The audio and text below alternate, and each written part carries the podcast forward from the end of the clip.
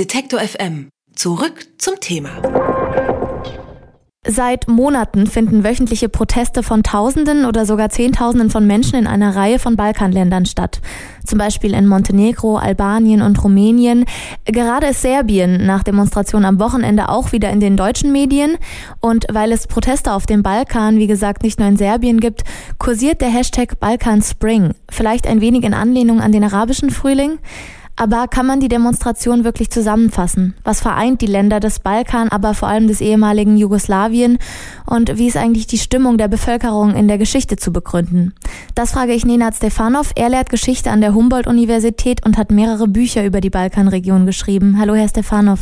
Hallo. Ja, der Hashtag Balkan Spring also impliziert ja einen Zusammenhang der Proteste. Gibt es den denn überhaupt? Ja, im Prinzip gibt es ihn ähm, als europäischen Zusammenhang, weil äh, letztlich haben wir über überall in Europa im Moment äh, das Phänomen gesellschaftlicher Bewegung und ähm, das ist, würde ich sagen, der große Nenner, dass äh, sich im Moment scheinbar wirklich viele Dinge verändern. Und ähm, natürlich sind die Proteste auch sehr unterschiedlich. Ähm, und ähm, sicherlich das, was die Balkangesellschaften kennzeichnet, sind die sozialen Verwerfungen weiterhin, ist die äh, große Armut äh, dieser Gesellschaften. Und vor diesem Hintergrund ist es dann natürlich auch wirklich immer wieder beeindruckend, wie viel Energie dann auch äh, zusammenkommt. Es sind natürlich jeweils ganz spezifische Ursachen und Gründe, aber das, was mich immer wieder jetzt fasziniert, ist diese äh, wirklich starke Energie und vor allen Dingen, das ist wirklich auch interessant, es sind keine populistischen Bewegungen. Jetzt ist, wie gesagt, Serbien gerade in den Medien und ähm, kann man denn sagen, die Proteste sind wirklich eine neue Entwicklung? Immerhin gab es 2016 in Mazedonien die bunte Revolution, 2014 äh, im bosnischen Teil Bosnien-Herzegowina schon mal Protest. Also wie neu ist das Ganze überhaupt? Naja, eigentlich ist es gar nicht neu. Äh, wenn man nochmal zurück zurückgeht, äh, Ende 89 bis 91, als dann die Kriege im ehemaligen Jugoslawien dann begannen, ähm, hat Serbien sozusagen auch ausgezeichnet eine starke Antikriegsbewegung. Und das ist sehr interessant, wie aus dieser Antikriegsbewegung sich über verschiedene Generationen dann so eine Tradition von Protest und ähm, auch eine Zivilgesellschaft konstituiert hat. Und dann kam es ja äh, 99 zu ersten Protesten und vor allen Dingen dann 2000.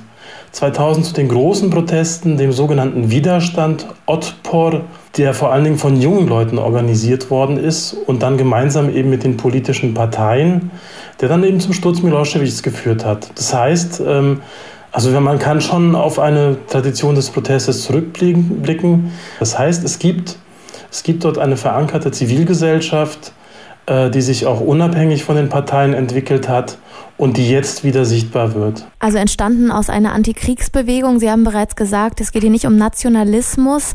Trotzdem wollen wir auf die Demonstranten mal vielleicht ein bisschen mehr noch schauen. Kann man sich das vorstellen wie bei den Gelbwesten, also ein Sammelbecken für Unzufriedene verschiedenster politischer Lager? Oder gibt es vielleicht in einzelnen Ländern auch wirklich gerichtete Bewegungen? Das ist eine wirklich äh, gute Frage, weil ich habe den Eindruck, wir verstehen nicht so ganz, was äh, sich momentan als Straßenprotest abspielt. Dafür stehen ja die Gelbwesten. Und das ist äh, immer so ein strukturelles Problem ähm, der Proteste in, Südosteuropa zum Teil.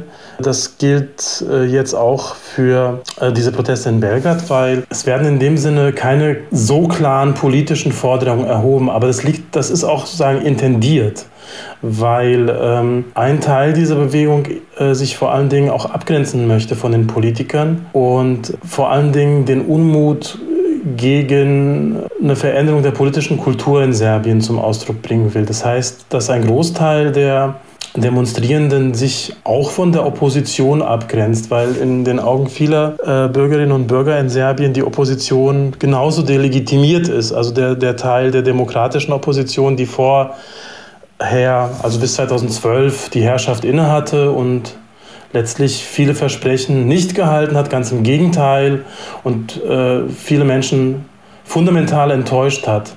Also das führt auch dazu, dass, dass sozusagen die Opposition äh, sich nicht an die Spitze dieser Bewegung setzt und die Opposition selbst wiederum, wenn es jetzt nochmal um die Diffusität geht, extrem heterogen ist. Das heißt, es ist ein Bündnis von europafreundlichen äh, Parteien bis hin zu rechtsextremen Europaskeptikern.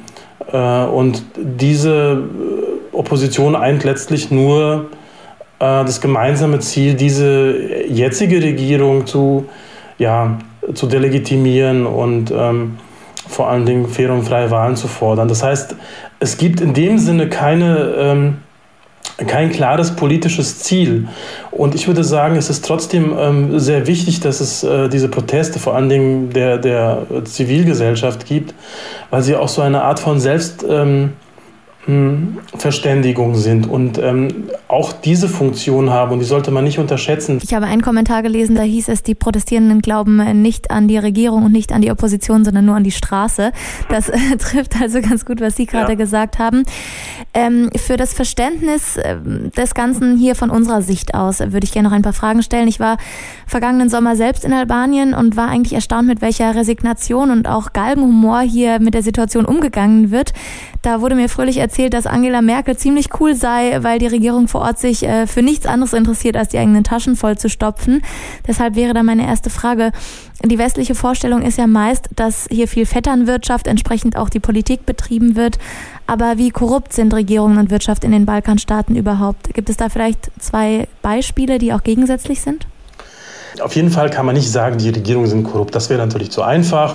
Aber es ist sicherlich so, dass es ähm, so eine, eine, permanente Auseinandersetzung ist zwischen äh, Strömungen innerhalb äh, der Politik, also die man jetzt auch nicht ähm, an Parteien festmachen kann, sondern wo es wirklich ähm, äh, auch in, in einer Partei eben unterschiedliche Zugänge äh, geben kann, wo einerseits so ein ähm, Verständnis vorherrscht, dass es sich bei Parteien um äh, personale Netzwerke handelt, die möglichst effektiv Posten äh, verteilen sollen und sozusagen ein Klientelismus damit befördert wird.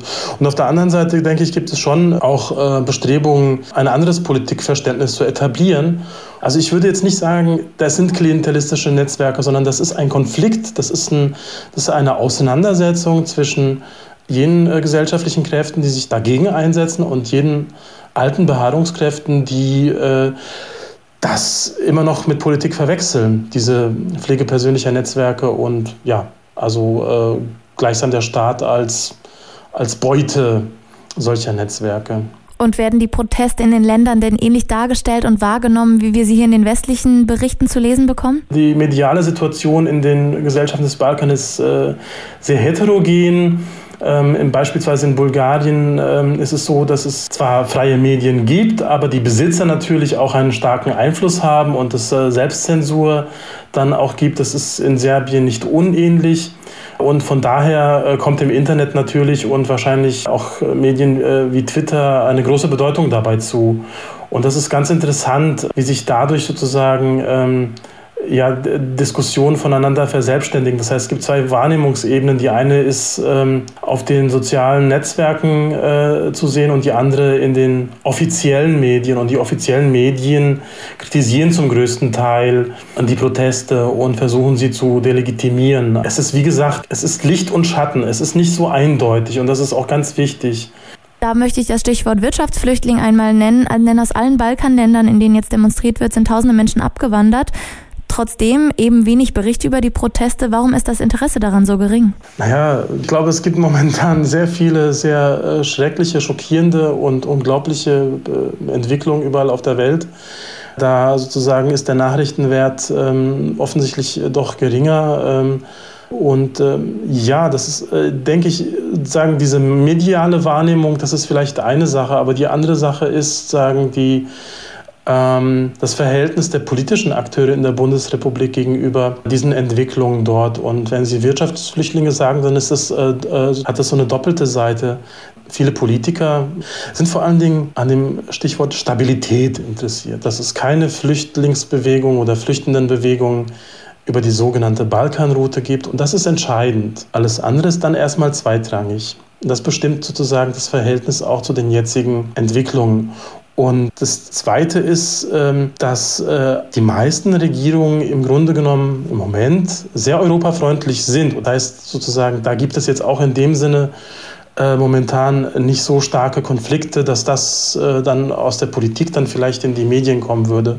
Und das, was Sie mit den Wirtschafts-, sogenannten Wirtschaftsflüchtlingen noch ähm, mit thematisieren, ist, dass natürlich äh, sich man sich dann nochmal vergegenwärtigen muss, der Durchschnittslohn in diesen Ländern, etwa in Bulgarien oder in Serbien, der liegt bei 300 Euro. Das heißt, auch äh, qualifizierte Krankenschwestern, Sozialarbeiter äh, und so weiter, die verdienen um, ungefähr in diesem Rahmen. Und vor diesem Hintergrund finde ich das unglaublich beeindruckend, wie viele Menschen dennoch äh, sozusagen auf die Straßen gehen. Also viele gehen, aber viele gehen auch auf die Straße. Also viele verlassen natürlich diese Länder, weil sie für sich keine Perspektive sehen.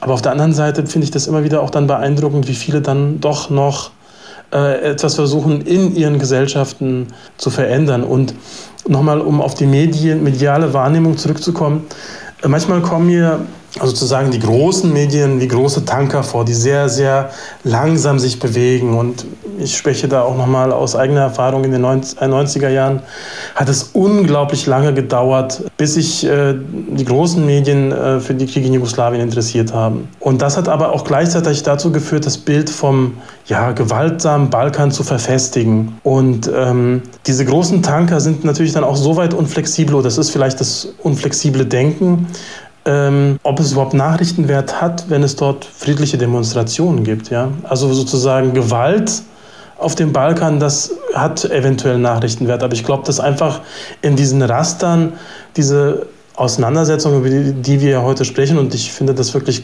fantastisch, dass wir darüber sprechen können, ähm, in diesem Raster hat ja, also diese, diese Form gesellschaftlicher Konfliktaustragung offensichtlich nicht so viel Nachrichtenwert. Und zugleich zeigt es, zeigt es aber, wie lebendig diese Gesellschaften sind und wie viel Elan, Fantasie und ähm, ja, auch vielleicht, wie Sie es gesagt haben, etwas zynisch angereichert, aber trotzdem auch eine Hoffnung ähm, existiert. Gibt es so etwas wie einen Balkanfrühling überhaupt? Was macht die Länder des ehemaligen Jugoslawien und damit auch ihre Protestkultur aus? Darüber habe ich mit Nenad Stefanov gesprochen. Er lehrt Geschichte an der Humboldt-Universität und hat mehrere Bücher über die Balkanregion geschrieben. Vielen Dank für das Gespräch. Sehr gerne.